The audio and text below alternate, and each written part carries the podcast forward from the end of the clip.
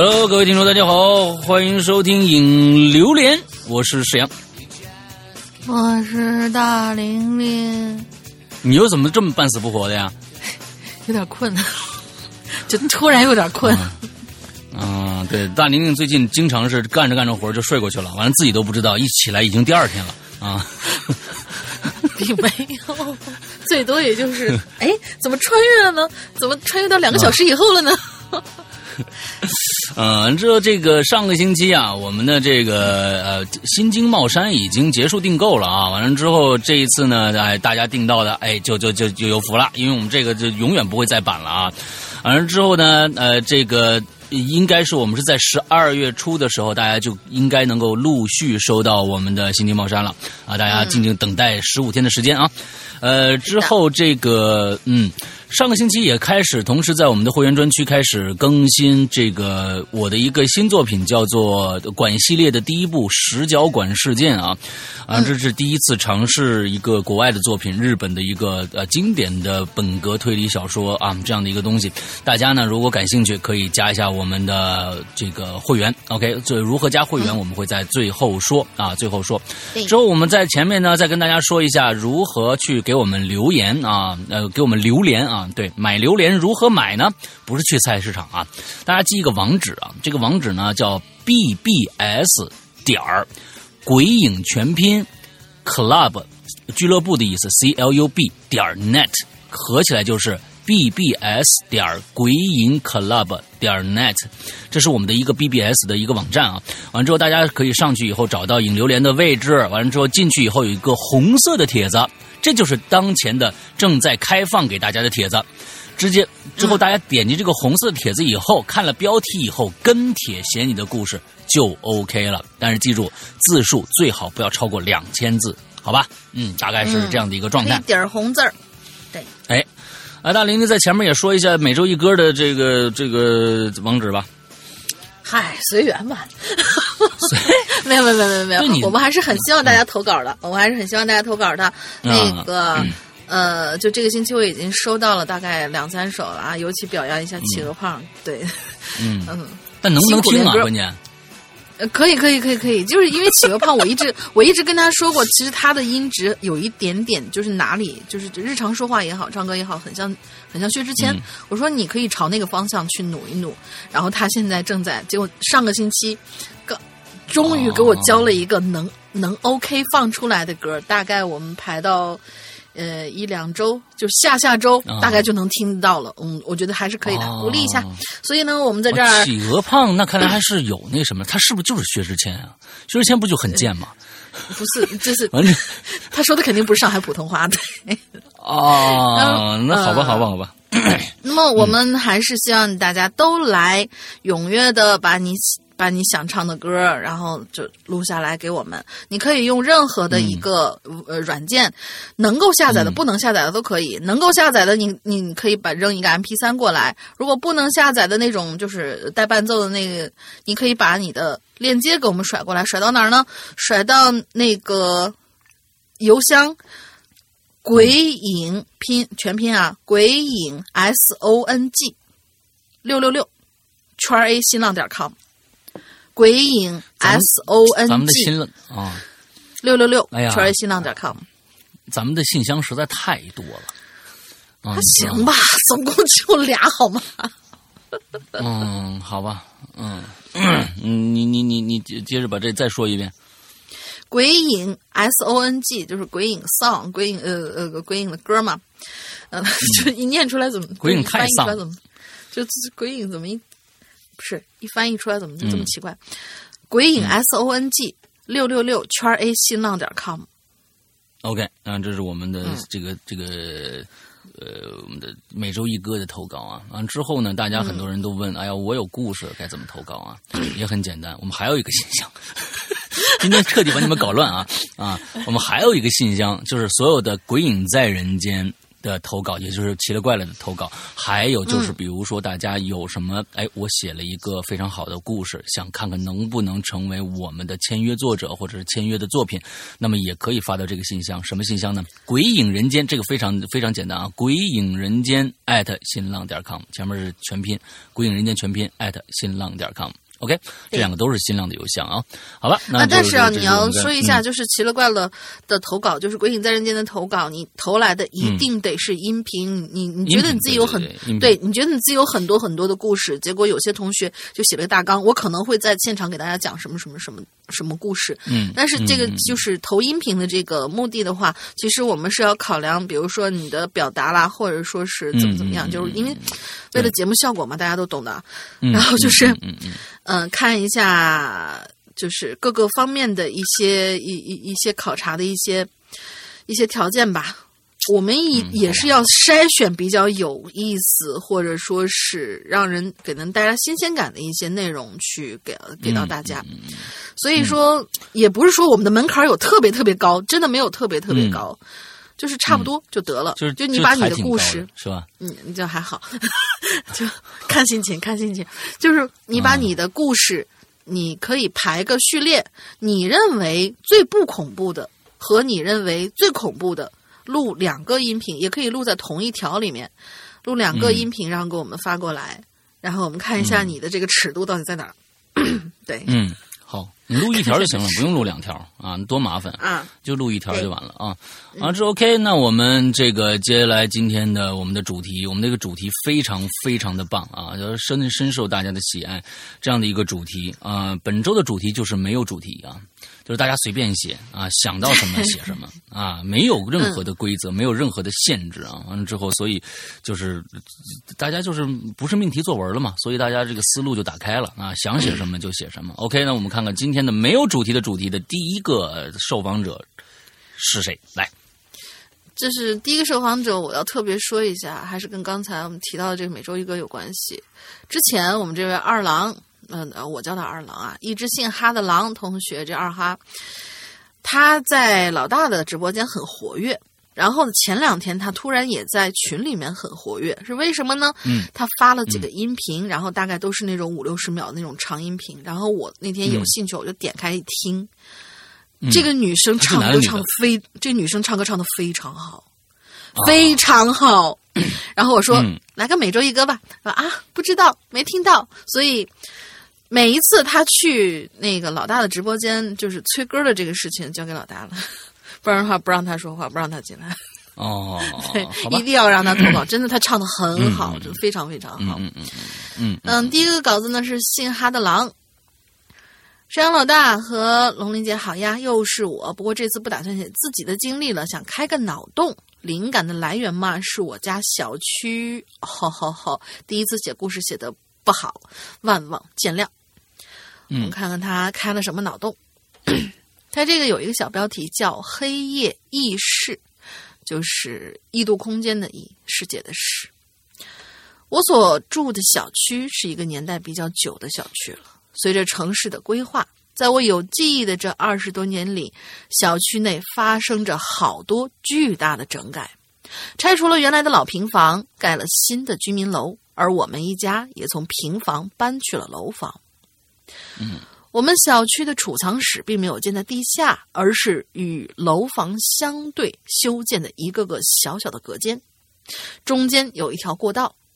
也不知道当时设计的人呐、是怎么想的，就近只有一个在楼入口的灯，啊，就近只有一个在楼入口的一个灯，虽然很亮，但是却是朝外照的，所以这段回家的路啊，十分的黑暗。不知道从什么时候起，我开始有些夜盲了。这时我在走这段路的时候，异常的凶险。即使打开电动车的车灯，能照亮的也只是一小段的范围。楼道口的感应灯也是杯水车薪，所以差点撞人的事情时有发生。这一天，又是披星戴月的下班回家。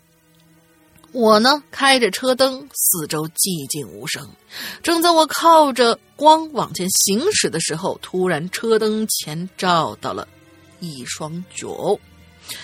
我猛地一拐，刹住车，心想这人怎么不靠墙走啊？还走路没声？我有些不快，转过头打算看一下是谁，可是光线太暗了，我只能看到一个隐约的人形。我把车头灯对准那个人的位置，但是那里却只照到了一片水泥地。我当即感觉汗毛都竖起来了，慌忙的将车停进储藏室，便匆匆的跑回了家。这个事情太过诡异了，怎么好端端的人就不见了呢？总不会能是用轻功吧？但是之后为了以防万一，我把家里的高亮度的手电带在了身上，以免再碰到这种有些吓人的情况。在之后的很长时间里，我下班回家都没有什么事情发生，也没有再有再出现什么无声无息就消失的人。但是，人有尸体，呃，人有尸首，马有尸体。年纪大了，记性啊总会不好。就在一个忘记多带照明设备的夜晚，我经历了一场恐怖之旅。那是一个周末的夜晚，家里来了客人吃晚饭。中途，我被家人吩咐去拿储藏室的酒，心想着不远嘛，也就，呃，只拿着钥匙和一部手机，从出门下楼到拿了酒都没有什么异常发生。但是，嗯，就在我锁上储藏室的门的时候，我就听到了“叮”一声铃铛响，嗯，周围变得更暗了。而当我从储藏室拐角出来，哎，当我从储藏室拐角出来迎接我的，你是不是多了一个“我”字？当我从储藏室出来，拐角处迎接我的是一栋没有任何灯光的漆黑的楼，空气中更是死一般的寂静。我拿着酒的手就就开始发抖了。眼前一片黑暗，不由得我就后退了几步，但是我的背后却意味的意外的撞上了一个东西。通过布料之间的摩擦感和硬度的判断，我可以确定我背后撞到的是一个人。但是他是什么时候出现在我背后的？我没有印象啊！我小心翼翼的打开手机的照明功能，猛地一转身，大喝一声：“谁？”可是，我听到这儿的时候，我就觉得有有一点违和感，出戏了是吧？怎么了？呃，我小心我小心翼翼的打开手电的照明功能，猛地一转身，大喝一声。我觉得应该他喊的不是谁，他应该喊什么呢？对，没错。你看，我懂你的点，我懂你的点。这种人太坏了，没错没错。别闹别闹别闹别闹，我们继续往下听啊！人家好端端的第一次写故事，你鼓励一下嘛。可是，就如同上次一样，光线照到的地方空无一物。这个时候，我做了一个大胆的决定，我关掉了手机照明，伸出手，伸向前，很快摸了一把。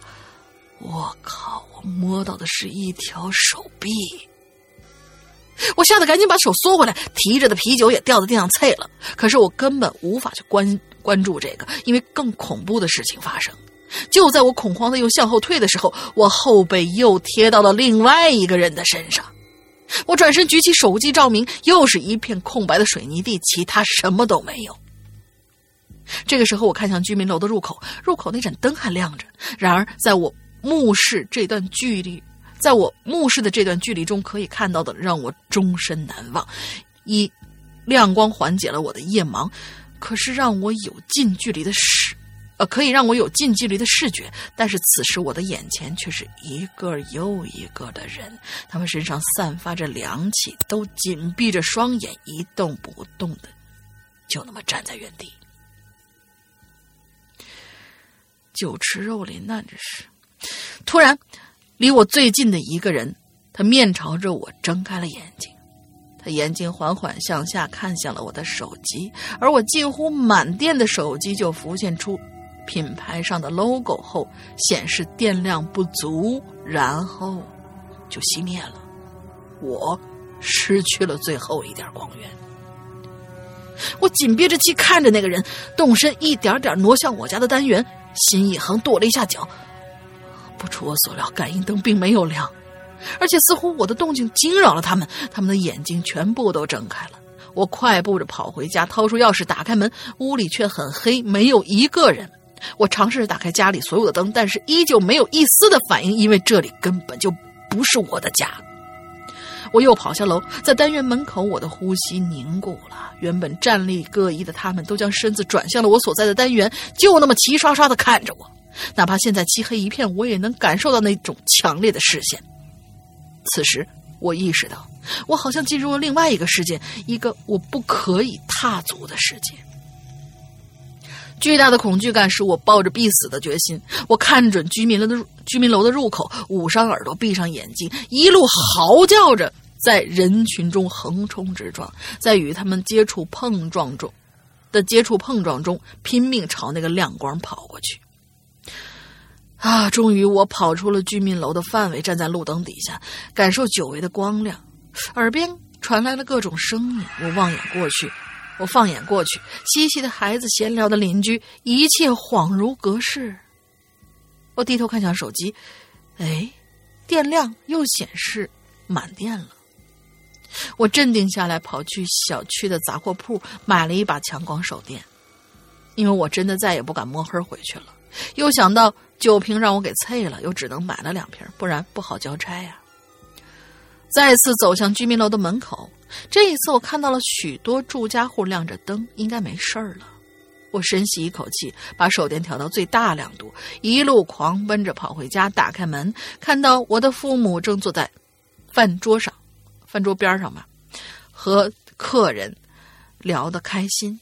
听到开门声，还问我怎么去了这么久啊？我只能苦笑一声，打了招呼，回到卧室，直接瘫在了床上。我不想再去管别的，疲惫。让我很快入睡了。第二天起床的时候，我感觉自己昨晚仿佛是做了一个梦，梦里光怪陆离，让人心惊胆战。可当我看到了散落在储藏室门口的啤酒瓶碎片的时候，他告诉我，昨晚的一切都是真的。我就那样走进了一个深藏在黑暗之中的诡异世界。嗯，不错。好，故事写完了，后记，终于憋出了一篇。我的妈呀，太佩服诸位能写大长篇的作者了。其实这篇故事是我一直在思考的一个问题：人们总是对未知的黑暗产生恐惧，就如同恐怖游戏里主角仅能拿着一把手电，在未知的空间摸索解密，逃出升天。嗯，我们是生活在一个灯光绚烂的世界里。而黑暗之中是否会真的存在那么一个里世界？而他们又在做什么呢？嗯，挺好啊。嗯，这让我想起了一个游戏。嗯，去年的一款游戏啊，当然，当然这款游戏没有怎么火起来啊。啊，我觉得他的想这个这个想法是蛮不错的。我们每个人都可能不知道盲人的世界是什么样子的，一片漆黑。哦。之后，盲人的世界应该是怎样的？所以他这里边就用了一个盲人的一个视角来玩这个游戏。但是呢，嗯，这个女主角啊，有一个相当一个功能，她可以通过声音音波来确定她在什么地方。比如说，嗯，像咱咱普通的盲人，呃，一般拿一个盲杖嘛，点地，叭叭叭叭叭叭点地。但是它只是有一个往前探前面有没有障碍物的这样一个功能嘛？完了之后，在这个故事里边，这个女主角她有一个跟蝙蝠一样的一个功能，就是说你只要用这个盲杖叭一打这个地方发出声音，之后就可以把周遭的像一个图一样就能扫描出一个一个轮廓来。哦，扫描出那么一个轮廓来，感觉。哎，完了之后你再往前走。那你大概就能知道，因为他还有声音嘛。那盲人最重要的就是用用声音去判断嘛。那个声音做的还是蛮不错的，整个声场。完了之后，你就继继续往前走，不断的探探寻前面是什么。当然，这是一个恐怖游戏，因为他去了一个一个呃一个鬼宅，完了之后这里边有各种各样的恐怖的东西在里边。啊，这个故这个这个游戏，我觉得嗯还是挺有新意的啊，挺有新意的，因为你在里边压力非常的大。呃呃，忘了，嗯，对，大家就是反正盲盲人摸象啊，不叫 不是不是，反正忘了忘了忘了忘了叫什么了。完了之后就是只是就是一个，我觉得这个这个想法是很棒的，就跟他刚刚里面一样，就是用一个手电筒一照，完了之后就能照出一个可可能不太一样的，在黑暗中，它的那个光可能是跟另外一个世界打通的一个一个一个能量能量源或者怎样怎样的，让我想到这样的一个游戏，对，嗯。这这是在 Steam 里面吗？Steam 里面有，PS 四里面也有，但是 Steam，请大家注意啊，这里面有个小 小常识要跟大家说一下：如果 大家去看这个游戏的话，在美服里面去购买的话，它上面也标了有 Chinese 有中文的，但是它不提供中文下载，所以一定要在。日服或者是港服去购买这个游戏，如果你是呃不是 Steam 啊，Steam 不不不，我说我是 Switch，我想说我说说成 Switch 了，Switch 是这样子的啊，Switch 有有港服、欧服，还有港那个那个美服、日服，但是美服那里面是骗人的啊，特别骗人。完就美服上面也标注了语言有 Chinese，但是里边根本没有。完了之后大家注意一下，如果要买这个游戏，千万不要去美服买，要到到港服或者日服去买才有中文。啊，大概是这样。嗯，因为你说一说这个情节，我似乎好像是 Steam 上面也也上了，也上了。对，我似乎是在 Steam 里面见过这个预告。我说，哎，这个有点意思啊，我想想试一下，然后就嗯遗忘了。嗯，对，大概是这么个游戏，跟就是稍微说一下吧。好，下一位叫严嬷嬷啊，嗯嗯，各位鬼友好，两位主播好啊。这个冬天呢，南方啊不太冷。去年的双十一购的这个羽绒服啊，今年的双十一抢的是十五元五双的袜子啊。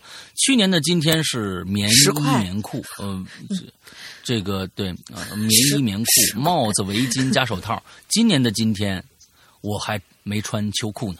嗯，一个土建专业毕业的我，现在在办公室里，居然在整整理单位近四年以来的账。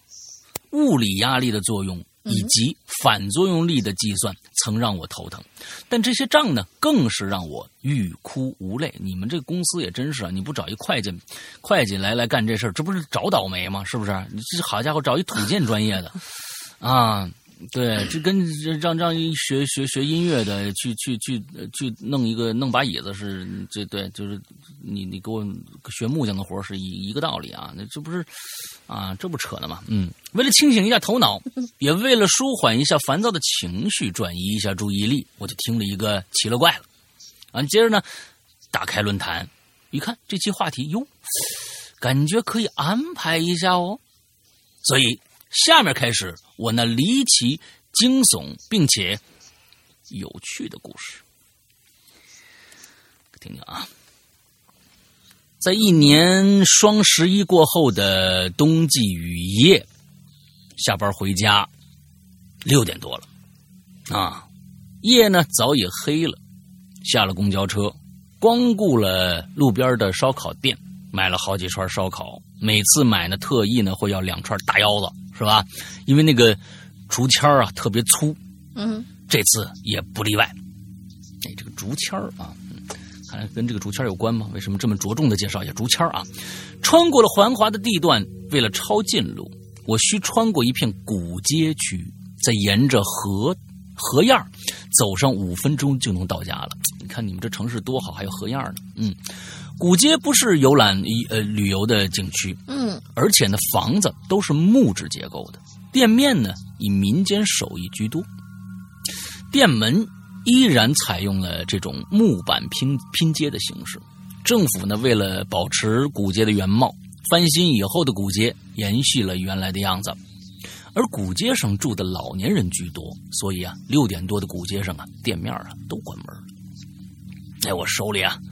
拿着串儿啊，大腰子啊，嘴上吃着串儿，耳朵里听着故事，听着这个奇了怪了啊，撑撑着伞，走在古街之上，皮鞋踩在青石板的路面上，还能发出嘎哒嘎哒的声音。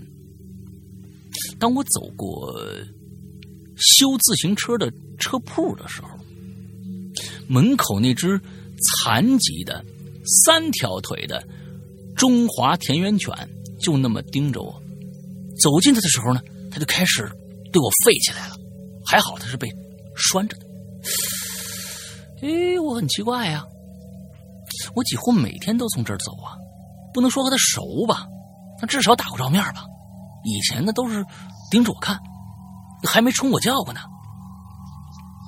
我带着疑虑继续往前走啊，边走我就边想：啊，难道是我手里这大腰子？是不是？啊，大腰子那香味儿是不是？哎呀，太香了，骚气的很。完了之后呢，那美食是这美食引起了 这这田田园犬的嫉妒心理吗？啊，还是还是我身后跟着个好朋友啊？想到第二种可能时候啊，我不禁就感觉后背一凉，我还偷偷回头看了一下，然而属马也没有。我就继续往前走。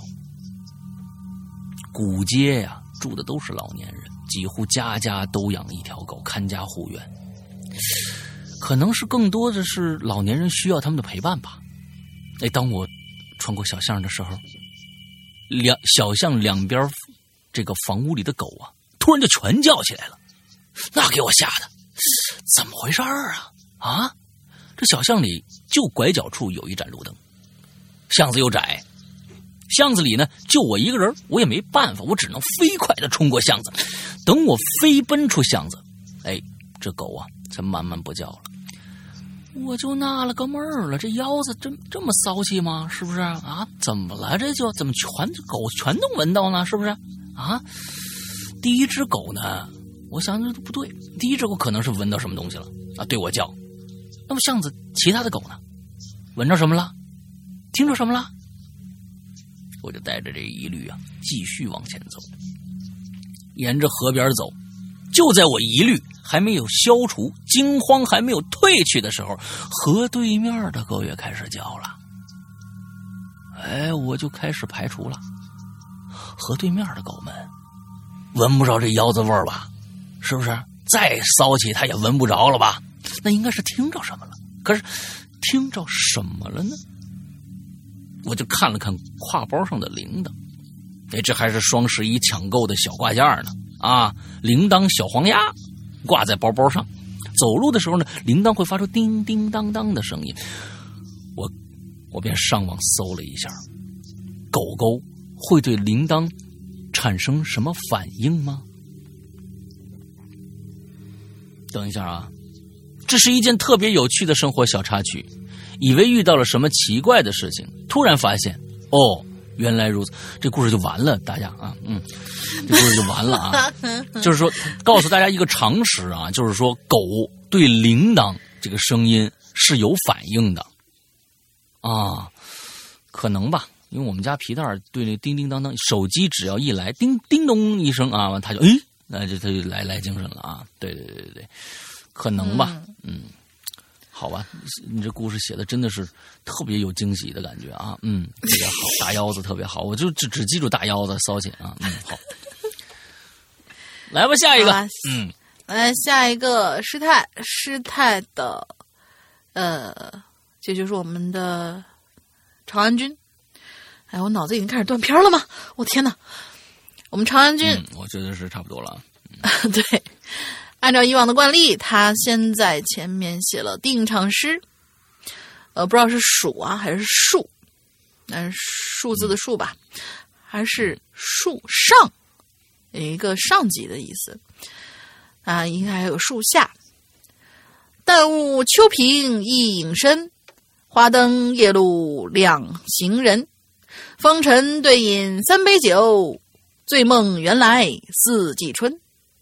不错，就是喝醉了，行啊，那挺好啊。对，我兄是要为龙陵安好，近日与云之南端数日反忙而事烦，故多日不曾面。今抽闲以留言，特告之。好，转为白话文模式啊。最近有点忙，去了云南一趟，但是由于会务安排，也没有看到猫姐，很是遗憾和抱歉呀，下次一定专程去拜访。回来之后又忙于其他的事情，不但没有时间写留言、直播和 A P P 的故事都落下好多呀。昨天看到这句话题是五体，赶紧发上来一篇《那啥学院之不可思议事件簿》的故事吧。哎，你你存着点儿，别到时候我们、嗯这这该写那个什么呢？学院是哎，到时候他学院不可他说就没时间了，就赶紧写了就完了啊，对不对？好吧？那啊那我们要不跳过，然后留到留到那个什么的时候给他插一个。别了别了，至于故事里的人物和大的背景，大家可以翻一翻一下往期的《校园诡异事件二零一九秋季 SP》和《轮回的不止五谷》这两期。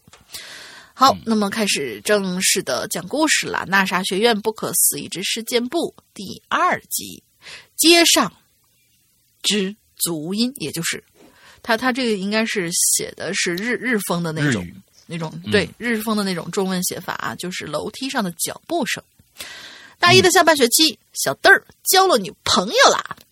后来索性跟女友 搬到了 不是，就是这我跟你说啊，小嘚儿，人家原来就给给纠正咱们了，叫小小嘚儿。但是我觉得叫小嘚声儿啊，对，小嘚儿更嘚儿。我哎，我也啊我一直我反正我第一反应肯定是小嘚儿，这一啊，小嘚儿，来来来应该是小小嘚儿，好我是不是姓是不是姓邓啊？嗯，有可能。小嘚儿，小嘚儿啊，小嘚儿好。后来索性和女友搬到了村里租房住了，而我呢，更是陶醉在大学的自由生活中，天天组织我们宿舍楼大批的窝窝党人，哎，窝窝党人征战艾泽拉斯，是不是又是游戏？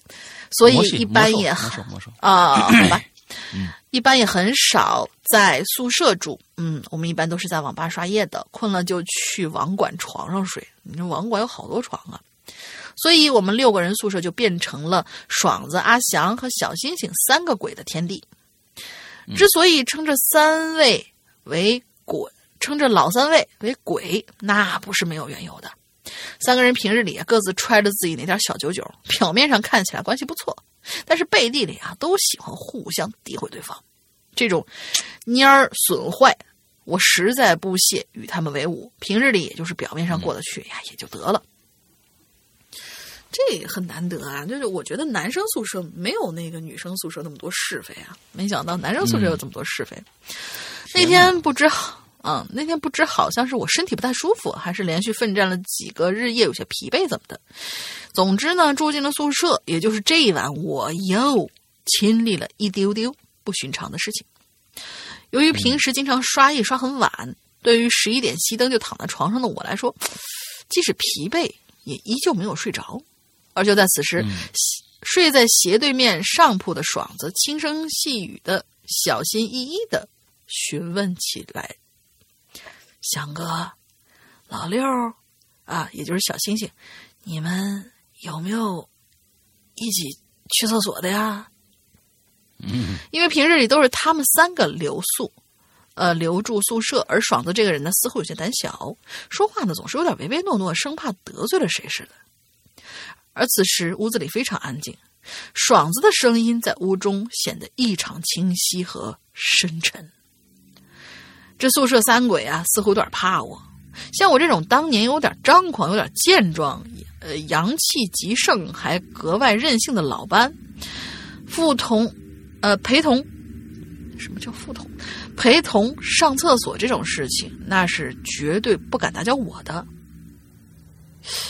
见没人回应，这爽子又小心翼翼的问了一句：“翔哥，老刘睡了不？” 太贱了。我就仔细，我就仔细听了听我上铺的呼吸，嗯，很均匀，好像是睡着了。但是他的，但是他的确是三鬼之中最狡猾的一个，假寐也未可知。而我的余光此时落在了爽子下铺的小星星身上，此时他脸朝着东面的墙，手里握着手机，哼，我都能看到手机的亮光，也不知道他看见什么。爽子似乎也注意到小星星还没睡，于是像发现一根救命稻草一样，又小声督促着：“老六，嘿，六儿哎，一起上个厕所呗。”要在平时，小星星肯定会很爽快的回答，因为他胆子也不大，往往都是他陪爽子去上厕所。可是今天他似乎更专注于手机上的内容，完全没有搭理爽子的邀请。这下可把爽子憋坏了，从床上下来，直接想去，应该是直接想去拽小星星。结果刚一探到小星星的背后，就听到了。这么一声，从小星星的嗓子里发出了完全不属于他的诡异的笑声，那种男不男女不女，有点像电视之中前清太监的那种声音。而那手机的屏幕闪闪的光，映衬着小星星的冲着墙的脸，想也能想到那张脸露出笑，应该是就多么的恐怖和诡异。我靠！老老老老大，爽子显然是吓坏了，跑到我床边寻寻求帮助。啊，我事后甚至想，他之之后没有赶去厕所，会不会当时已经吓尿了？而这个期间呢，小星星一直在那鬼笑，我就觉得不太对劲了。于是我就起身到了小星星床边，这时候我才发现，小星星握着手机屏，呃，握着握着的手机屏幕上。什么都没有，应该是记事本的那种页面，上面只有一个光标在不停的一闪一闪。哎，吴吴吴星星，吴星星，我开始叫小星星的名字，但是他似乎没听到，还在那。吴星星，你给我起来！我这次是大吼一声。就好像我在 UT 里指挥 MC 啊，就是熔火之星开荒一样爆裂，在这格外安静的宿舍里，简直犹如一声炸雷。我怀疑，甚至对我甚至怀疑对面宿舍楼呃女生宿舍楼可能都能听得到。只见小星星身身子怔了一下，笑声也停止了。这下他回过头，用一种莫名其妙的眼神看我和爽子，说：“咋的了，哥？什么怎么了？你知道你刚才笑什么笑你？”啊？”我没好气的问他：“这小星星眨巴着那双无神的大眼，装出一脸无辜。啊，我没没没笑啊。”见他好像恢复了正常，我也就再没说什么，随口甩了一句：“没没没事就睡吧。”然后就躺回到了自己床上。经他们这么一闹，完我也睡不着了，盯着我上铺的床板发呆。不知道过了多久。我好像有点困意了，但是就在这个时候，我却发现了天花板上传来了一阵咯噔咯噔的脚步声。我心说：这也有人跟我一样睡不着，楼上来回溜达。反正想着想着，我就睡着了。一觉醒来，我睡得依然很好，但是对于昨晚小星的事情、小星星的事情，还是耿耿于怀。我说你昨晚咋回事的？害得我大吼了一声，吵得楼上哥们也睡不着了，走来走去的。你是北京人，你咋就会弄成东北人了呢？这也许他们的这个室友里面有东北有东北人带了啊。然后呢，不是，然后你你你你要知道这个东北的传东北话的这个传染力度有多大？三天绝对搞定一整屋的人啊！就就这样吧。我说你你丫昨天怎么着了你啊？害我大吼了一声，楼上那哥们被我叫的睡不着，溜达来溜达去的。小星星和爽子很惊恐的看着我，那表情似乎要哭出来。呃呃，老二，你没事吧？咱咱咱这可是顶层啊！哎呀我去！这时候我才想起来，我们宿舍的确是我们这栋宿舍楼的顶楼了。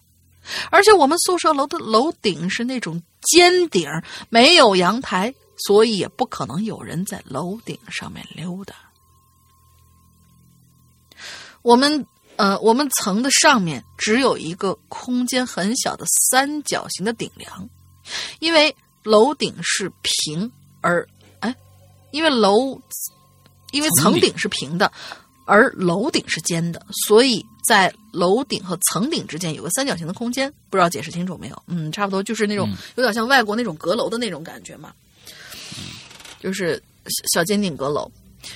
我们最东侧呢有一个悬梯，能够爬上去打开层顶，看到那个三角形顶梁的区域。哎呦，想到这儿呢，我就拿起手电，准备去探个究竟。爬上悬梯，打开层顶，哎，这一股哈喇味儿就出来了。呃，就是应该是北方话吧，这个哈喇味儿，嗯，就是就是那种有点腐朽的味道啊，并不是什么臭味儿，反正就是不新鲜的那种味道。嗯，我们打开手，我打开手电，照向三角区的远处，那么小的空间却啥都没有，那高度连一米都不到，宽度更是狭窄，所以怎么可能有人在里面走动呢？我就自我安慰说：“哎，这应该听错了，可能是三角空间进耗子。那脚步其实是老鼠在那儿折腾的声音。反正我就觉得我看错了，准备从悬梯上下楼洗漱去上课。但是，此时手电筒的光从远处。”逐渐缩回到了近处，我明显的看到，在积着灰的三角区域底部，一双类似靴子的足印儿，逐渐延伸到黑洞洞的远方。好了。呃，故事结束，这件事情就在这告一段落了。但是在我上学期间，关于那啥学院的诡异事件还有那么两三件，之后有机会再说。大林的坏小孩完结撒花，老大的视角馆开播了，大家多多去支持，无趣也。OK，他们这个学校里面的事儿啊，还挺多的啊。完了之后，对。嗯，看看他呃以后还能写什么吧啊，嗯，这个工作也不要不不要不要没黑没白的啊，那是我们的那个段子馆啊，还等着你呢啊。OK，下面一个河边的巫医，为什么每一 次我都这么长？好累。河边的巫医啊啊，是杨哥这个龙鳞小姐姐好呀，我巫医又来了。这次呢，我我讲一个我爸在我小时候给我讲的故事。尽管呢和后来我听到的鬼故事套路类似，但绝对是我爸的一个朋友的经历的事情。后面呢还有一个小故事，如果篇幅太长，两位呢嗯读一个就行了啊。嗯，好，嗯，我呢家乡在西北，那儿啊是产煤的，那个山西的啊。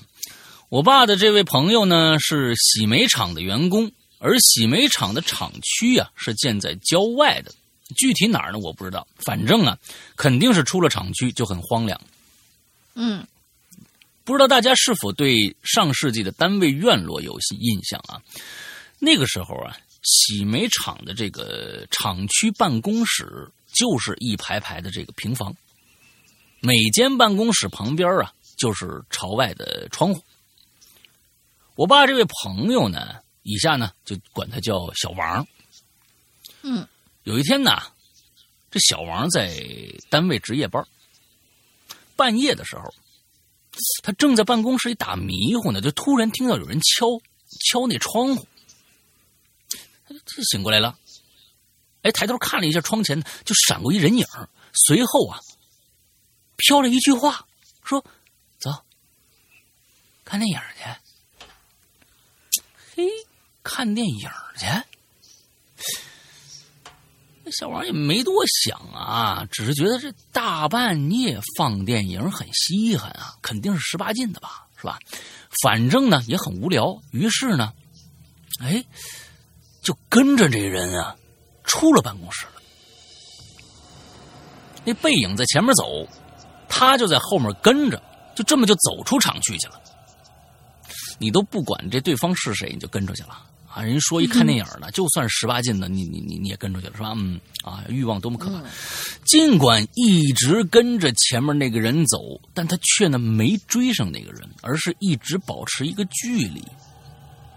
嗯，过了一段时间以后啊，他发现呢，哎，前面人多了，啊，什么说话声音呐，走动的声音啊，还有欢笑的声音啊，啊，好像呢，他好奇的就走进这个人群。却没发现哪儿在放电影。那小王一边迷糊，一边在人群里转悠啊。嗯，你就在这个时候，迎面走过来一个人。那个人呢，边走边往这边喊：“哎，你怎么到这儿来了？”嗯，小王定睛一看，哟，不老张吗？这老张啊，是他们单位以前的老员工了，前两年刚退休。于是呢，他上去就打招呼。这时候老张又说话了：“你你你怎么在这儿呢？你干嘛呢？”小王就说：“啊，有人说这儿放电影，听说是十八禁的，好像本能是吧？叫是不是叫这名字啊？我就过来看看啊。”老张一脸的不耐烦说：“哎呦，你你这不好好值班，你跑这瞎转悠什么？哪儿哪儿有电影本本能？你跟我说说，在哪儿放的啊？”我说：“你走吧，你跟我回去吧。”嗯，最后啊，老张就带着小王啊往回走，两个人一路啊没话。老张一直将他带到大这个厂区大门口，然后就跟小王说：“行了，我我回家了啊。”你好好上班啊！你别整天乱乱乱跑什么的。说完就头也不回的走了。嗯，小王目送着老张越走越远，消失在夜色里，心里犯嘀咕：说这想这是什么什么？这都什么事儿啊？然后啊，就回办公室了。第二天，小王跟同事们讲了昨天晚上迷惑之旅以后啊。有一个同事听完了以后，很惊奇的说：“本能，咱们这还能放本能呢？啊啊，不是不是，我不说的不是这意思。我说你你你你看着你看着老张了？不对呀，你别吓我啊，小王，老张去年就死了。”听到这句话，小王害怕了，不可能吧？不是，我昨天晚上看着他了呀。同事们都觉得胡侃呢。于是下班以后，小王啊带着那几个人，按昨晚的走法，走到他见到很多人那个地方。哎，写到这儿啊，大家应该都猜到结局了。那天晚上呢，小王被领过来看电影的地方，实际上是一片坟地，哪儿有本能啊？哪儿有沙朗斯通啊？哪儿有道麦克道克拉斯啊？就是一片坟，哈哈。故事到这儿就结束了。至于小王在坟地中是否发现了老张的坟墓，就不得而知了。但是呢，发现了沙朗斯通的。嗯，我听着这故事就是就这么多啊。我想那群人呢，应该，嗯，我想呢，那那那群人呢，应该是死去的人啊，就像很多鬼故事里讲的那些那种活人在夜里赶赶集呀啊，误入鬼市那种情况。至于老张啊，应该是出于好心把这小王给带回来了，不然啊，等小王知道了，他就回不来了。那最后再讲一个小故事啊，这是我周一听影留言捡漏啊，厕所话题的时候突然想起来的，是个五谷轮回的故事，但是呢，不在厕所，没错，这是一个放野毛的故事。啊，这个名字我没听说过啊！放野毛啊，就是就是在野外的茅房里的故事吗？不知道啊，咱们听听啊。嗯，也不是，也也也有可能就是没找人厕所，然后在野地里哦，放野毛啊，野撇的意思啊，放野毛，明白了，明白。对对对，野毛是个词儿，放是一个词儿啊，放野毛就是在野外野外撇条的故事啊，嗯嗯嗯，对。六七岁的时候吧，那是一个。肃杀的冬日，天很阴，风很大。我姥姥啊，和我在绿化队的这个绿化带树林里转悠。我也忘了为什么天气这么不好还要出去玩可是呢，可能是出来玩以后变天的啊。这时候啊，我就突然想撇条啊，于是姥姥呢就找了一片这个小树林儿。让我放野猫，您这名字好大气，你知道吗？就拉个屎吗？还放野猫，真是这是中国的文化博大精深啊！啊，这放野毛三个字，你看看这东西，这这东西就一下就就格局就不一样了，你知道吧？哎，这不不是一个野外撇条的故事了，放野毛格局就不一样。大风把杨树叶子吹得哗哗直响，令人忐忑不安。以下就是我姥姥后来的回忆了。我小时候啊，傻乎乎的，完全就不知道发生什么事儿。姥姥说呀，我刚脱下裤子蹲下来，姥姥就发现树林外有个男人以很快的速度就朝我们这个方向冲过来了。当时我姥姥就受到了惊吓，大骂一句：“我姥你姥姥的！”因为树林四下无人，就我们仨人。哎，等一下啊，怎么是仨人呢？哦，就啊，对对对，他们俩人加那个人是仨人是吧？嗯，姥姥以为那是人人贩子或者是劫匪之类的歹人啊，于是马上就把我拽起来了，给我提起裤子，拽着就往往回跑。就在这个时候，我姥姥就发现了，那个人。也在不远处蹲了下来，开始放野猫，这这也是憋坏了，虚惊一场啊！原来是个内急快憋不住的人呐！哎呀，人家可是爽了，但是我的野毛呢，全在裤子里。哈哈，好了，今天就到这儿了，拜拜。嗯，啊，这这后面这个这这野毛在在裤子里面，我是我编的啊，是我编的，对不起啊，湖边的巫医。啊，湖边的巫医啊，湖边在那边，湖边放野猫也是一个很惬意的事情啊。好，嗯，好好好好，来来下一个。天哪，救命救命救命！下一个草与田，我们的小磊磊同学。各位鬼友，还有两位主播，大家好呀！我又来了。上次山哥通过我的笔名曹雨田猜中我真名当中的一个字，令我十分钦佩。不是，这这没什么难度，好吧？啊，对，所以我才，所以我才说他就嗯，对。我说你你对，就就在那干了个什么来着？冒了个头，然后就说了这么一个嗯奇怪的一个一个话题。这一次。我想给大家讲一个我亲身经历的故事。我的老家是在一个普通的小镇上。小时候，镇子上年轻人还没有多少外出务工的，所以镇子上的几条街都住满了人家并且啊，街上买吃的、穿的、用的的一些生店片呃店面生意也是较为不错的。我们家对面呢是一户人家，一个二层小楼，然后。由于男主人是当地政府单位工作的，所以他们家一楼就当成了店面出租给了别人。好，嗯，还有这好事儿。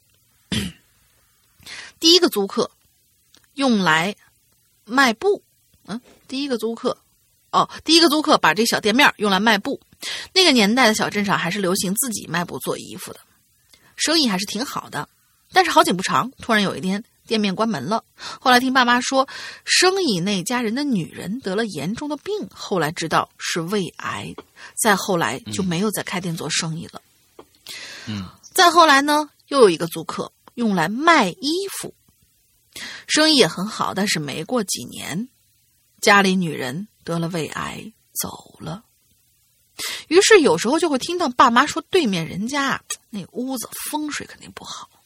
有当地一些懂风水的人看过啊，就说过，说这房子啊，在修建的时候啊，动第一锹土的时候没有选基石，而且那房子的外观呢，整体看起来啊，特别像一棺材，一头大一头小，对，还是那种呃深红色的。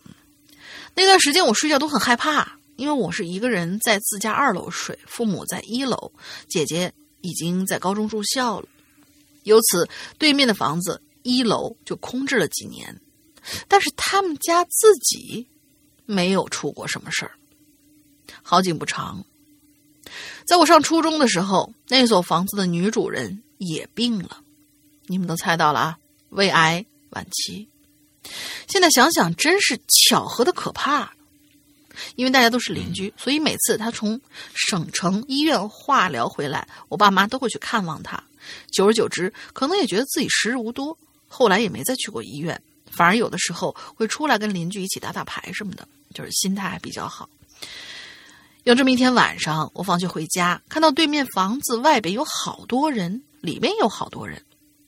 我推开自己家的房门，发现门里边插着两个桃树枝。然后我爸妈不在家。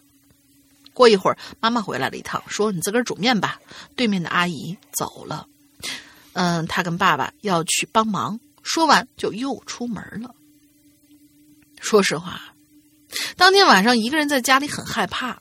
爸妈到了九十点钟才回来，之后连续几天都能听到那些哭声啊、哀乐声啊，不绝于耳。时间流逝，足以忘却一切。一些日子之后，对面的男主人又再婚了，并且搬走了。嗯对面的房子也一直空置着。而有一天晚上，我发烧了，毫无预兆，并且连续发了两天的烧，吃药、打针、打点滴都没有好转，我就只能迷迷糊糊的躺在床上。然后第三天的下午，妈妈拿了一面镜子，上面好像画着些什么，又拿了硬币让让我吹一下。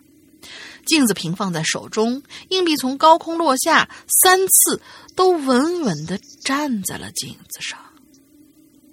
妈妈又端了一碗水，拿了一根筷子让我吹一下筷子，把那筷子放在碗中的水里，它就直直的立在那儿了，让我觉得非常不可思议。接着，我妈又拿了一叠纸钱，呃，一叠纸，后来我才知道是纸钱，放在了我的枕头下面。再后来，我就昏昏沉沉睡过去，然后第二天病就好了，并且正常去上学了。嗯后面听说我一直发烧，妈妈去问了当地大仙儿，大仙儿说呀，我们家对面之前有人去世，然后近日来呢，我又比较调皮，经常在对面的房子门口玩耍，还砸门啥的。于是那去世的人呢，就骂了我几句，导致我突然就病了。嗯，被去世的人给骂生病了。于是那个钱币和筷子，就是就是为了应验这一切的。当晚，妈妈和姐姐把我枕头底下的纸钱拿到对面的房子门口烧掉了。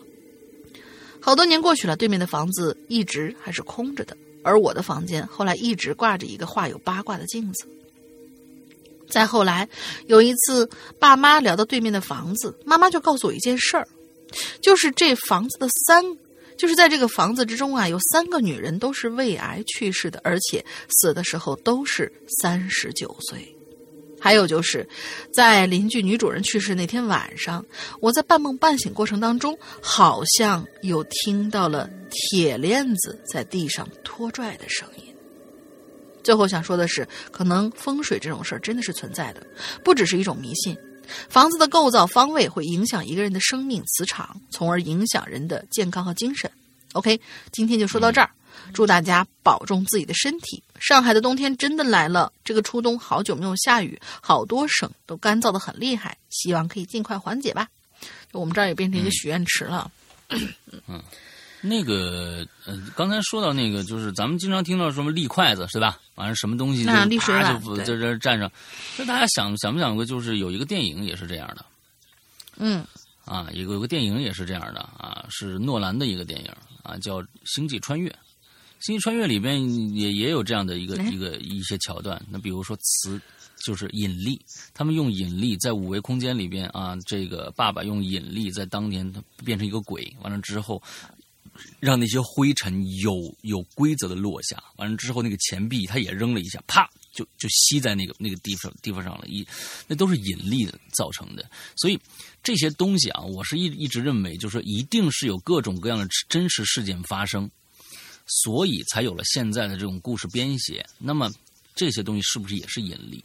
我我就我我觉得就是说，可能是不是一些能量啊，用引力来来调整这个空间，给你们一些提示，但是我们能不能读懂就不知道了啊。下面这位啊，我的名字我们还是没有办法念，名字还是没有办法念，我只能跟一个一个的啊来说。第一个呢，第一个字呢是《射雕英雄传》的“射”字，第二个呢是鲸鱼的“鲸”字，后面是猎人两个字，大家连起来念一下自己啊。我我我就我觉得就好家伙，这东西念出来真的是特别特别难听啊。嗯。哼，我对上石阳哥、龙鳞姐好，各位鬼友好，我是捕鱼达人啊。上次非常感谢石阳哥能读我故事啊，那我也我我我我我也听了石阳哥对我名字的吐吐吐槽了，对，但是原谅我这小年年纪太太小，听不出这个中缘由是吧？不过呢。为了能继续留言啊，我我我还是想想想改改改一个改一个名字啊，嗯。完了之后呢，我想把第一个字改成月字。完了之后，那个可是呢，不知道怎么改啊。这里想求石阳哥、龙玲姐指导一下啊。我我我我，你知道怎么改吗？什么鬼？我不知道，你就你就捕鱼达人吧。对，你叫捕鱼达人就完了，对吧？啊，你也千万不要把第一个字改成月字啊。死人了你！嗯，这一期的主题是没有主题啊，那我就来讲一个我在家乡太你还还好家伙还是山西老乡，你这个太龌龊了，我跟你说啊，你太龌龊了。有人你你看看，你跟你跟这个龙陵同一个地方出来，怪不得龙陵这么跟我说。那个太原发生的故事啊你，P.S. 看我我师傅也经常开车，他也好不到哪儿去，对吧？嗯，对。本文来源于网络，但是确实是我们家乡真的发生的一件事儿啊。为了方便叙述啊，略经修改。嗯啊，我太原长大，虽然一直对怪力乱神的事儿啊感兴趣，但从来啊没有听闻这个城市有什么奇怪的事情和灵异的地方。直到那是你没去对地方啊啊！那是你没去对地方 你没去那个龙陵那小区，我告诉你啊，那这个家伙那幺蛾子啊，我天哪，你一天一天一个幺我们。我不是我们家原来住那房子本身就是在建校之前，他那块地就是一个叫什么娘娘庙，所以经常会有一些什么死人、死了人的什么把棺材停在里面什么之类，所以那块地方经常出问题，是我们知道的，嗯，老人们都知道。嗯嗯嗯嗯嗯，直到一九九一年的时候，我们这儿发生了一个大事件，从此嗯产生了许多灵异的传说和邪门的事情。那那时候我还小，对这件事儿啊，只有一些残存的记忆。在记述这件事之前，我特地呢到网上查询了一下有关这件事情的报道，啊，有效资料不多。毕竟呢，这事儿发生在一九九一年嘛，那个时候网络呀也还没有普及呢，啊，就根本就没有。我跟你说啊，什么叫没普及呢？啊，嗯也有许多不为人知的细节，而我本人呢，也算是与死神是擦肩而过。下面为大家哦讲述就是我的亲身经历啊。嗯呐，我们太原中心呢有一公园儿迎泽公园啊，下面嗯就称其啊，你不用打打 YZ 啊，就是迎泽公园啊。迎泽公园在一九九一年的时候啊，嗯举办了一个大型灯展。当时呢，进行了媒体的大力的一个宣传，说是华北地区最大的灯展了。不仅全市人民呢这个翘首以盼啊，就连周边城市甚至外省的游客都被吸引来了。我们家呀，离迎泽公园不远，我们就想，哎，我们得看看去啊。但是我妈呢认为，虽然这次灯展难得，但是为了安全起见呢，还是不要在这个展览期间呀，啊，凑热闹。我这事儿啊，我跟你说，我也知道，这是当年在山西非常非常，甚至在全国非常非常大的一件事情啊，这我都知道啊。对，于是我们家在前一天去观看了灯展，这也使我们逃过了一劫。怎么呢？然后就在我们看灯第二天，惨案发生了。灯展那天，看灯的人非常之多，熙熙攘攘。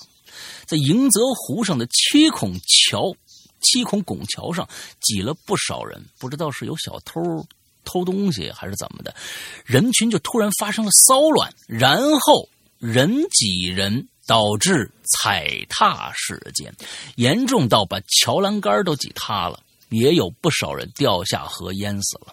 现在的桥栏是后来补的，到现在都能看到修补的痕迹。踩踏事件，哎，当时人太多了。踩踏事件，在九一年那个时候啊，确实大家也没没吃过、没见过。说实在，那个年代真的是没吃过、没见过。弄一个这个事儿吧，那肯定大家一呼呼泱呼泱的就全都去了啊，这也不其不足为怪。但是确实是因为当时还没有对这种踩踏人多会在产生踩踏这种事情没有任何的预防啊，根本就不知道。在网上查到的这个资料显示，这次事件当中一共造成一百零五人死亡。一百零八人受伤，整个桥上是血迹斑斑，洗了一周才把血洗清了。听说当时啊，处理尸体的时候，好多人都是站着的。大家听着啊，挺恐怖的啊，我就配一挺挺瘆人的音乐啊。很多人都是站着的，啊，拉一个倒一片，景象极其凄惨。据说当时有一位父亲双手一直举着自己的孩子，他自己的胸腔啊已经被挤碎了，但是双手仍然保持那个托举的动作。在此后不久，便有了许多灵异的说法开始流传。据说在出事的前一天晚上，那月亮特别的圆，在外围还有一个大大的光圈，类似日晕一般。由于这次事故中的死者中有八十多位是女性，就有人说呀，这是老天爷要招宫女儿了。而且呢，还有人看到那天那天的白天天空中出现了类似汉字“女死”的形状，云啊云有这个女死的形状，这种云应该是云啊，他没写清楚啊。而这件事绝非谣传，我也看着了。我当天放学回家的时候，也发现蓝蓝的天空中有一个大大的“女”字，旁边有一团云绕在一起，看不清是什么。等一下，是天空中出现了一个“女”字，旁边有云，还是云造成了组成了一个“女”字？这个没没说清楚啊。嗯。蓝底儿白字格外显眼，而且呢，那天天气很好，可以说是万里无云。看来是真的没有云，只有“女死”两个字啊，只有这看起来像字的白云刻在你。您听听，您这话能能能是片吗？是是这是片吗？那天天气很好，万里无云，只有这看起来像字的白云刻在，到底有没有？您这个到底是真的是啊？那除了这云，万里无云是吧？那那也不能叫万里无云啊。嗯，我第一个反应是喷气式飞机在天空中弄了个字儿，但一直盯着这“女”字呢，丝毫没有散开的样子，不像是人工制造的，怎么看都是白云组成的这个字儿。不过呢，有谁见过长条形的云彩呢？还那么准确的组成一个“女”字呢？一笔一画非常清晰。后来，悲剧发生了。女死的传闻也在随后传开了，而我确实看到了天空中的一幕，当时心中的恐惧现在还记忆犹新。还有其他的新闻，有的说呀，见过一个拿着长剑的老者口中是念念有词，有的说那婴儿刚出生便开口说女的死一半，哈。这女这刚生出一孩子，不是哭啊，说出来先跟医生说一句：“哎，女的死一半啊。”嗯，有人在公园重新开放后走过那座七孔桥，总感觉身边有人同行，还能闻到一股淡淡的血腥味儿。在灯展的当天晚上，不少外省的游游客都前往迎泽公园，想要一睹为快，但是本地的却有不少市民取消了行程，其中大部分原因是家里的孩子临时。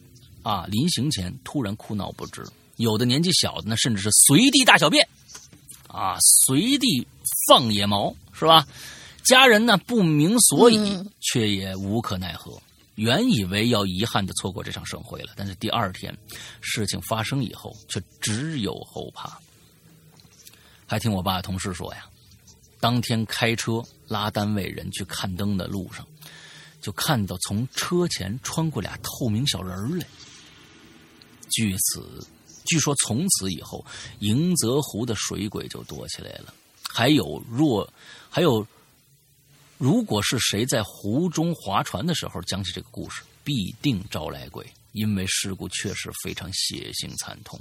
有外地一家子来观灯的，结果老少几人全死在桥上了。还有的人，还有人被人群挤到石狮子上，渡穿。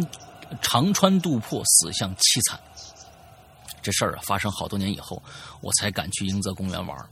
当时走过那座拱桥，总能看到桥身有红色的痕迹，我总疑心那是血。后来没隔几年呢，迎泽公园办了一个红伞展，有人说呀，就是为了辟邪的。这次事故对每个太原人来说都是极为不愿意提起的往事，真心希望那些死去的人得到安息。好了，今天就到这儿。祝哈好，施龙康，鬼友安，各位，拜拜！赶紧把那名字改了啊。嗯，这这个事儿啊，确实当年是在全国都是非常非常有名的一个踩踏事件。呃，一次是这个，我记得还有一次好像是在哈尔滨灯展还是哪儿，我忘了，我不一定是哈尔滨。有一次是冰灯展还是什么，也是踩踏事件。好，有一次还是什么东西塌了，发生过那么两次。啊，很严重。其实这东西真的是从这一次以后才开始全国范围内的对这种大型活动进行人流管控和这个呃，起码就是不控制人流，也要有一个安保人员，一个安保措施，对对一些事情进行一些控制。很多的时候，你真的是不见不撞南墙不回头，真的是这个样子。真的是发生这种惨案以后，才能告诉你哦，我不能这么再继续这么干了，这是有危险的。这种有时候有些时候的不可预知的危险啊，或者是我们没有经验的一些危险，确实是必须要经过习得这样的一个一个经验，才能继续去说。哎，我你不能说是防患于未然这种事情，真的是只能对已知的去防患未然啊，剩下的没有办法，真的是没有办法，因为你不知道，不知道我该防什么。对，好吧，好，下面那我插一句啊，就是呃，包括这个捕鱼达人。提到的那个云彩的那个形状，他找到了一个相关的图。嗯，看样子是很旧的一个图，所以不太像是 P 的。我们会在这期节目更新的同时，把这个放在我们的官方微博上面。对，嗯，官方微博上面，其实这个方法特别好。而且大家听完了节目就去上为我们的官方微博搜搜“鬼影人间”啊，不是 “Hello 怪谈”，搜“鬼影人间”能搜到我们。完了之后就能就能再看到这张图的时候，哎，我觉得是挺挺棒的一件事情啊，挺棒的一件事情。大家这次留言还挺挺踊跃的，上次那个猫的和那猴的啊，大家都留言还挺挺踊跃的，这种互动还是挺好的。嗯，好，我们今天最后一个故事来。是的，最后一个最后一个故事，这位同学要求我来读，那好吧。嗯，就我也没有刻意排序啊，这真的是轮到了而已。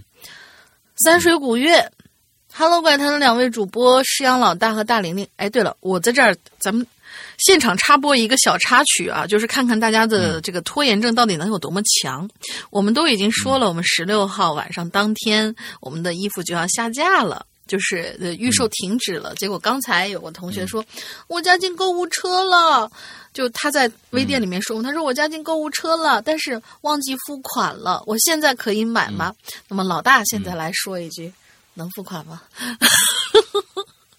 这个放不放？我我是非常非常痛恨拖延症的啊，因为我身边就有一个啊，非常非常严重的拖延症。对，嗯，我觉得你觉得，就你作为一个深度拖延症的患者来说，你觉得应该不不应该放？就不应该？不不不，我觉得是我我觉得是不应该。二十天你干嘛去了？啊，就说别人的时候，你特别这句话的时候是吧？啊，你一个多月、两个月的事情，你干嘛去了啊？经常有这种事情发生的，你你知道吧？没有。所以，哎，这位同学，你不要恨我啊！你不要恨我啊！大玲玲想这个什么啊？我是我是觉得无所谓啊。那既然就还才一天嘛，我们又不是赶不上这个订订购期，给你加一件也没有关系。但是大玲玲说不行啊，这是在他惩罚他自己。哎，你看你这种人，你看你这种人，好家伙，这挖了一个大坑，这是老鸡贼！我就知道你老鸡贼的本性，你让他通过吧。变。你让他通过，行吧？反正今天昨天要结结束，嗯，对我们，那么我们录完节目以后，就反正提醒大家，就是二十天订购期，反正大家要抓紧，嗯嗯，不是抓紧，已经结束了，对，已经结束了。下一次我们在卖衣服的时候嘛，下一次我们在卖衣服的时候，大家就抓紧。我们每次都是二十天订购期，预定期，嗯，好，呵，这个坑给我挖的啊！早知道我就不跟你说这事儿了。好，我们森水古月同学。Hello，怪谈的两位主播是阳老大和大玲玲，以及一二三群的各位鬼友们，大家早上好，中午好，晚上好，我是三群的三水古月，又名三水古月经书。嗯，呃，待会儿再给大家解释这个为什么叫经书啊，就是那个呃草字头一个青那个经，对，李经的经，然后淑女的淑，为什么给起了一个这么大的一个这么这这么女性化的一个名字？初次驾到，还请多多关照。尤其是大玲玲，是你创造了我呀！我对你的崇拜犹如滔滔江水，连绵不绝。你是他妈是吧？所以这里请求，所以这里特地请求大玲玲来读这篇故事，在这里先谢谢你啦。至于那个总是发。老年专用表情包的胡叔啊，因为各种各样的原因，搬砖搬到晕头转向，于是我就代替他向大玲玲买榴莲了。好了，我冷静冷静，免得大玲玲看我出糗。我想想啊，看看说什么，嗯，然后他就心里头就给他 OS，金叔说：“哎，我说胡叔，有啥好故事没？快给我，我不能在女生面前丢人啊！”胡叔默默的看了金叔一眼，从怀里掏出三个锦囊。金叔伸手一接，一一打开。好了，大玲玲，我来讲故事了。就这名字是哪儿来的啊？三群一个特别好玩的事儿。有一天，纸片儿，纸片儿在那个杯子里面倒水，但是可能光影的一个问题，这个杯子里面的这个水吧，有一点微微的，有一点点发绿，就可能是就是周围的那个反射问题。然后胡叔就就接了一句：“哟，纸片儿，你这喝青草汁儿呢？”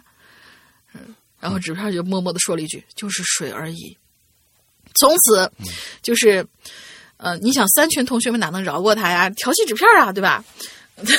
我们我们群管理，结果所有的人就开始哟，胡叔，你这有喝青草汁的习惯吗？所以每次一看到胡叔，我们就说青草汁儿，青草汁儿。然后我那天就就说，我说青草汁儿，要不咱们咱们给胡叔换名字吧？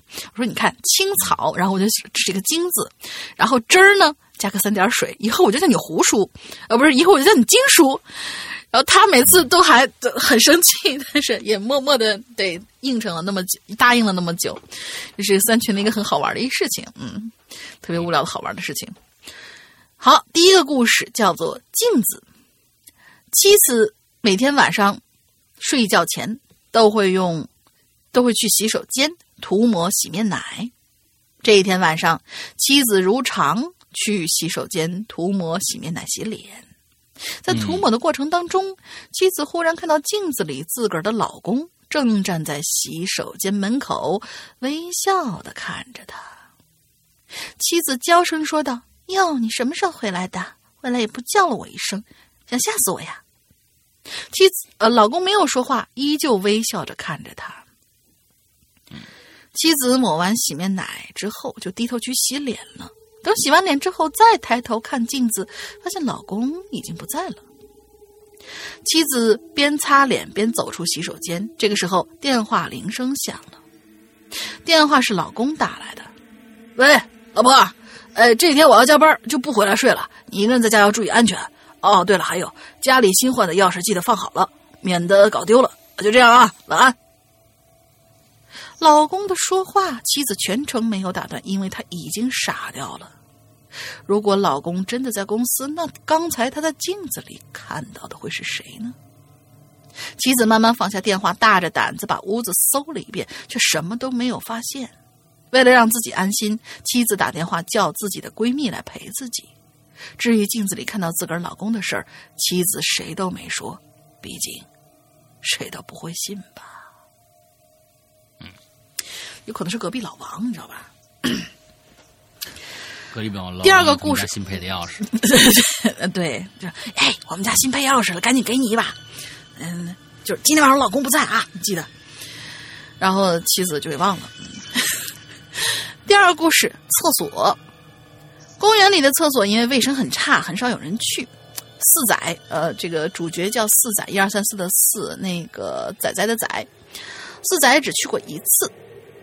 但是只一次，就决定再也不会去了。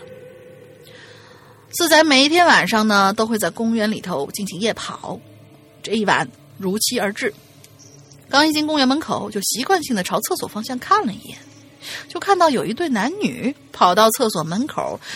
而至于那对男女去厕所干什么，四仔现在还不知道。开始夜跑，跑完一圈一圈又一圈，四仔忽然感觉有些内急。起初并不怎么样，但是内急的感觉越来越大。四仔不得不停下来，望着公园的厕所，咬了咬牙，走进了厕所。刚走到厕所门口，那四仔就听到了一阵女人呻吟的声音。四仔撇了撇嘴，硬着头皮走了进去。厕所里有四个隔间，女人的声音就是从最里面的隔间传出来的。四仔走到小便池，心想：“赶紧解决完，赶紧出去吧。”正当四仔放水的时候，女人声音就停了。接着隔间门被打开，那个男女冲了出来，飞快的离开了厕所。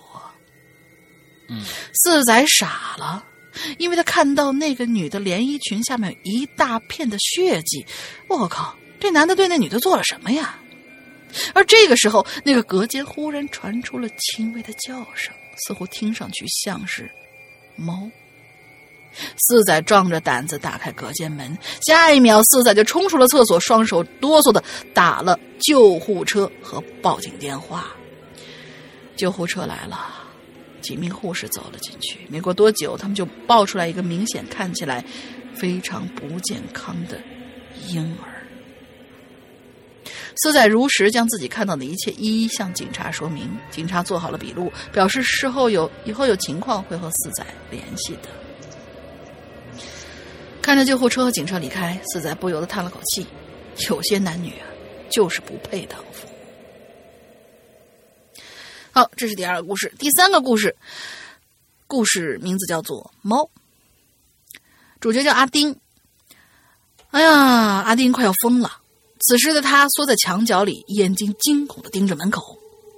阿丁、迪西、拉拉和小波是无所事事的四人组，经常游手好闲。就在某一天晚上，四人组喝的酩酊大醉，在路上摇摇晃晃的走，忽然见至，忽然见到有一只大腹翩翩的猫走过去。阿丁心头一动，把手上还没喝完的酒瓶子猛地就朝猫砸了过去。那只母猫躲闪不及，发出了一声惨叫。听到母猫的惨叫，四人组哈哈大笑，步履蹒跚的走向了母猫。母猫想跑，又是一个啤酒罐砸下来。四人组离母猫越来越近，最后就是一连串的惨叫。之后的一连几天，四人组依旧我行我素，殊不知厄运已经来到了他们面前。先是小波，被人发现死在家里，胸口被抓烂，里面的器官全被咬烂了。除了这些。只有一地的猫毛，而过了几天，拉拉也死了，四肢被咬断了，五官血血肉模糊。附近除了这些，还是一地的猫毛。过了几天，迪西突然出现在大街上，浑身上下都在冒火。当时有人看见了，拿了灭火器想去灭火，可没想到的是，灭火器喷出来的是猫毛。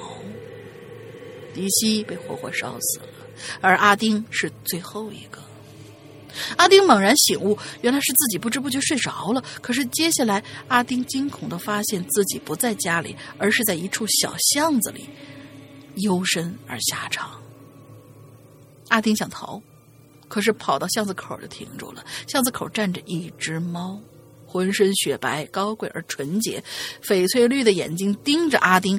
阿丁的脑海里闪过一段话：“接下来，轮到你啦。”阿丁的身体，阿丁的身体忽然僵硬了起来，直挺挺的倒躺倒在巷子里。阿丁看到巷子的上方有许多许多堆起来的啤酒罐儿，忽然啤酒罐倾盆而下，随着啤酒罐的。还有很多猫毛。很快，阿丁就淹没在了啤酒罐的海洋之中。高贵而纯洁的猫转头看了一眼若有似无的小小黑影，黑影似乎向他点了点头，然后渐渐的就消失了。这个时候，猫轻轻的叫了一声，转身走入了黑暗。好啦，故事讲完啦。读完三个故事的我，一脸无语的望着胡叔，心想：这故事怎么可能打动大玲玲呢？可是胡叔根本不鸟我，径直走向了自己的房间。好吧，谁叫我没有文学，呃，文学，谁叫我没有文学能力差？就是你这是中间少了俩字嗯，真的是哈哈，对对对，没有文学功力，能力差，文字功文字能力差，只好把三个故事献给大林做我的见面礼。好了，我故事读完了，我是三水古月静书，以后还会买来榴莲的，走你。好了，好，今天故事全部完了。最好以后啊都是转载啊，千万不要自己写。嗯，嗯，对，OK，我们今天的所有的故事全部结束啊。这个这个肯定有还有下期，对吧？啊，这这这自由自由发挥的这种肯定是有下期的。所以下一期我们的节目还是还是没有没有主题的主题啊。OK，在我们的今天的结束之前，大林先想个进群密码吧。进群密码就是老大的新作品的作者是谁？四个字儿。我天哪！我今天我在里面提到了吗？今天我提到作者的名字了吗？似乎好像大概是提到了吧，我忘了。就这样吧，就这样吧。提到了名名字了，但你一搜就能搜到作者的名字啊。哎，对对对对，四个字的名字。那那四个字儿比较难，比较难难写啊。完了之后大家就反正先找一下吧。嗯，OK，嗯那我们最后来说一下我们的会员制啊。我们会员制呃，这个呃，我们的会员是只在我们的 APP 上面才可以加入的啊。A P P 现在呃，安卓和苹果都有啊。苹果很简单啊，大家都知道该怎么下。那么安卓呢，如果说你的手机自带的商城里面没有搜到我们的 A P P，搜《鬼影人间》啊，还是老名字《鬼影人间》，没有搜到的话，那么请大家。去下一个叫豌豆荚的这样的一个应用商城，在里边可以去把这个、呃豌豆荚的这个呃在里面就可以搜“归隐人间”就可以搜到我们了。OK，这是第一个事儿。那么 OK，我们呃会员专区的内容是什么？大家只要记得一个，我们会员专区里面百分之八十的内容全部都是为鬼友、为会员呃度身定做的内容，也就是说在这里边听到的内容是其他地方都听不到的。啊，所以说这是一个单独收费的一个一个区域。其他的呢，大家千万不要想着说我加入会员啊，是不是所有的节目都能听了？不是，我们的我们的方式不是这个样子的。而现在大家可能看到了，就就是说有很多的时候，就是说好像外面售卖的节目越来越少了。对，没错，其实我们都提供给会员去呃独享了啊，所以呃其实特别建议大家去呃购买会员，因为会会员你现在要是购买会员的话，就可以听到啊一百零二集，这就其实这一个故事就可以值回票价了啊！一百零二集的《长安十二时辰》，还有大玲玲的《河神》，还有大玲玲的呃坏小孩，还有各种各样的我们在直播现场的一些录音剪辑，比如说呃高智商犯罪的第三、第四部，还有呃这个推理之王的第三部，这个呃长夜难明现在正在更新呢，还有屌丝道士一、一到六集，还有全本的这个十四分之一，呃各种各样的故事，其实真的你拿到会会有一个无限的惊喜的感觉啊，因为很长很长时间你可能都听不完。另外还有我和大林的一个专区啊，就是说我们每个星期都会做一期节目，跟大家分享一下这一周的一些见闻，啊、一些呃我们喜欢的电影啊、音乐啊什么之类的这样的一些东西。还有一个叫怪藏。怪藏里面会，我们从呃引引流言里面挑出一些我们没有读到的特别好的东西，呃，特别好的一些文章的作者的文章，完了之后放到这个怪藏里面去。啊、我们还会从网上找一些有趣的小短文，做成这个怪藏。呃，整个这些东西，全部刚刚说的这些东西，基本全都是会员独享的。那么后面的百分之二十是什么？啊、百分之八十会员独享，那百分之二十是什么？是大家可以有超前的一个。是这个提前收听的这样的一个权限，比如说我们的第九季啊，我们第十季马上就来了，第九季刚刚开始售卖，但是呢，我们第九季在会员专区，其实在我们今年年初的时候就已经更新完了，所以大会员有一个超前的收听，而且呃，在有一个有一个长篇啊，也是会拿出来单独售卖的，那这个其实就是老千，老千这个作品是会拿出来单独售卖的，但是呃，我们现在还依旧没有售卖老千。那么现在大家可以赶紧去购进我们的会员，因为过几天我们要拿出来老钱单独售卖的话，我们会这个为这个故事在会员专区里面打一个时间点。那么之后买的听众就只能单独去买老钱了，之后呃就在会员专区里面就听不到了。所以这是剩下这百分之二十的一个一个一个，其实也是很大很大的一个福利了。对，那么 OK，那大概这就是我们会员专区的一个一个内容的一个简介。那么如何？我们其实特别希望大家付费的是一个什什么情况呢？啊，二三八一年啊，二三八一年之后，嗯、苹果的用户和。呃呃，安卓用户其实你可以直接付费，如果你有这个支付宝的话，你可以直接付费。另外，如果是苹果用户，还有安卓用户，如果你没有支付宝，只有微信支付的话，请大家加一个微信号。同时，加这个微信号之前，如果你已经是会员，但是没有加入我们的 VIP 会员群的话，那么也可以通过这个微微信号来加群。那么，这个微信号就是“鬼影会员全拼”。鬼影会员全拼微信号，嗯，完之后我们的英子会热情的接待你，比如说给你加会员，比如说拉你进会员群都可以。之后，请大家在加会员的同时，要不加这个微信的同时，一定在备注里面写明你要干什么。一定要写，如果你什么都不写，直接加人，我们是不会理睬的，因为加人太多了，上来有时很多人就是来捣乱的。一定注明你要干什么，比如说我要加会员，我要进会员群，或者怎么着都可以。OK，大概就是这样的一个呃一个状态。哦，那大玲玲还有什么想说的吗？没有了。OK，那么今天的节目到这儿结束，祝大家这一周快乐开心，拜拜。拜拜。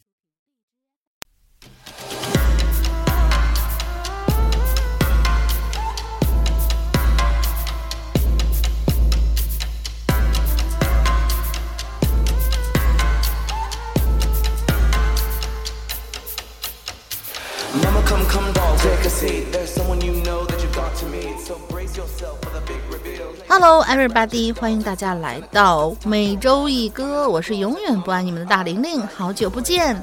不过就算好久不见，我还是不爱你们的，放心吧。时不时冒个泡，就是要告诉大家，每周一歌这个板块还是在的，大家还是要记得多多投稿呀。我们的投稿邮箱，嗯，好像在开头说过了哈，那就不再赘述了，因为。嗯，鬼影丧六六六圈新浪点 com 这个邮箱简直太繁琐了，每次念这个鬼影丧六六六圈新浪点 com 都要想好半天，真麻烦。OK，我们直接跳到正式环节，一首《说谎》来自鬼友 VIP 一群的李俊成。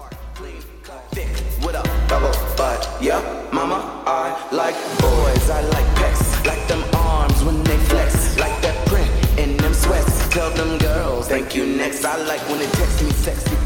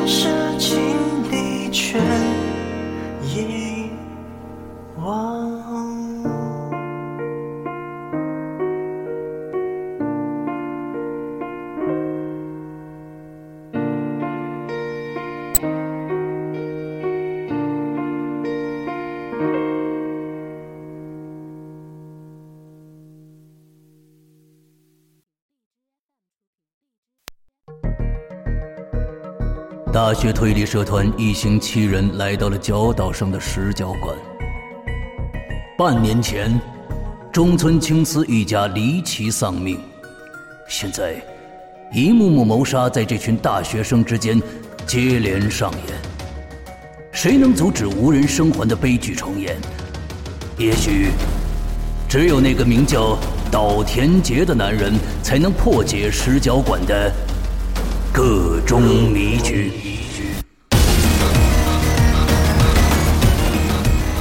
哈喽怪谈手机 APP 会员专区重磅放送，日本推理小说划时代巨制，新本格推理流派掌门代表力作《临时行人馆》系列有声音乐剧。第一部《石角馆事件》，由刘诗阳播讲。